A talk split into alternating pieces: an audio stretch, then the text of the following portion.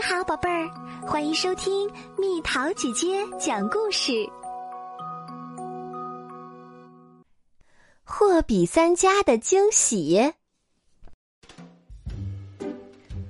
当我们买新玩具、自行车、衣服，还有其他小玩意儿的时候，通常会选择最先看到的那件儿。这么做简单又省时。但这可不一定就是最好的选择哟。在这个问题上，我们应该向奶牛学习。他在买东西之前会比较不同店铺的价格，然后做出最好的选择。比如有一次，奶牛想买一棵圣诞树，为此他一天逛了三家店。为了节省时间。他本可以在第一家商店就买，但他通过比较不同卖家的价格，最终省下了好大一笔钱。他用这些钱给妹妹买了个超棒的礼物。还有一次，奶牛想去滑雪，他需要一副新滑雪板。奶牛十分有耐心，在他购买之前。连续两周都在物色合适的滑雪板，最后才成功的买到了一副又便宜又好看的，这让他的旅行快乐无比。最近，奶牛想学习烘焙芝士蛋糕，烘焙需要许多工具、原料以及设备，买这些要花一大笔钱。奶牛花了好几周的时间到处逛街，购买他需要的东西。他买的帽子和烤箱折扣很多，所以省下了好大一笔钱。这下他想做多少个芝士蛋糕都没问题。奶牛从不浪费钱，也不会多花冤枉钱。多逛几家看一看的好习惯。让他总是能用更少的钱买到自己喜欢的东西。当然，奶牛并不是天生就会比较价格。事实上，他曾经花钱如流水。有一次，奶牛和家人一起去夏威夷度假，他花光了自己所有的钱，只买了两个冲浪板做纪念品。但如果多去几家店看看，他的钱足够给每个朋友买一个礼物。还有一次，奶牛的妈妈让他去买饼干、芹菜、苹果、芝士、酸奶，还有南瓜。但奶牛回家时只买了饼干、芹菜和苹果，因为他一看到这些东西，立马就拿去结账了。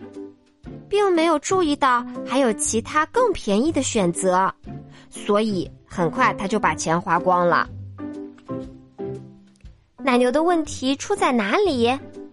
他没有耐心，只想早点买完，然后和朋友们去玩。这样一来，他就总想着花在购物上的时间越少越好，所以花了很多冤枉钱。有时甚至把钱花得精光。一天，奶牛的朋友狐狸看到他的午饭只有芹菜和苹果，感到很奇怪。这对于一只奶牛来说完全不够吃呀！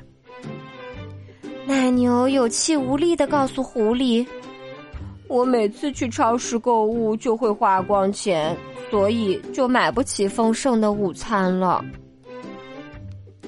狐狸明白这是怎么回事儿，他发现奶牛做事太着急了，所以在购物的过程中浪费了很多钱。狐狸告诉奶牛：“嘿，我觉得钱不够花是因为你没耐心，但想省钱也很容易。我教你百分之十规则，如何？是这样的，当你购物的时候。”看看想买的东西多少钱，然后再看看别的店铺有没有便宜百分之十的价格。就是这样。这其实相当简单，这个规则会让你习惯货比三家，可以把它当做一场游戏。百分之十规则会帮你找到价格更优惠的选择。有时候你可能省不到百分之十的钱，有时候可能会省百分之二十的钱。重点在于要不断尝试。我们来举个例子吧。当你在超市购物时，使用百分之十规则，只要比较一下价格，省下的钱就足够买妈妈让你买的所有的东西。记住，这是一场游戏，在你购物的时候，一定要记住运用百分之十规则。这不会花太长时间，还会让购物过程非常有趣。而且总能帮你省下钱。奶牛兴奋极了，他已经过够了钱不够花、饭不够吃的日子。货比三家就能解决这一切吗？虽然有点难以置信，但奶牛喜欢游戏，他准备一有机会就试试这个百分之十规则。周一，奶牛妈妈又让他去购物。这一次，他决定在买每个商品时都试试百分之十规则。我的天哪！在货比三家后，奶牛省下了好多钱。他用这些钱给妈妈买了一大束花。又到周一了，奶牛又去购物了。这一次，他想试试省下比上次更多的钱，结果他自己都惊呆了。货比三家让他省下了超多钱，他用这些钱给妈妈买了一大盒巧克力，省钱真是太棒了。很多跟钱有关的问题，重点不在金钱本身。而在于我们对金钱的态度。如果可以调整好自己的心态，按照百分之十规则那样做，养成省钱的习惯会相当简单。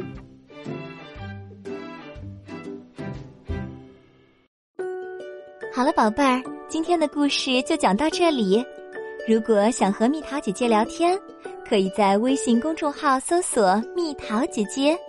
关注我，在每天的故事评论区留下你想说的话哦。晚安。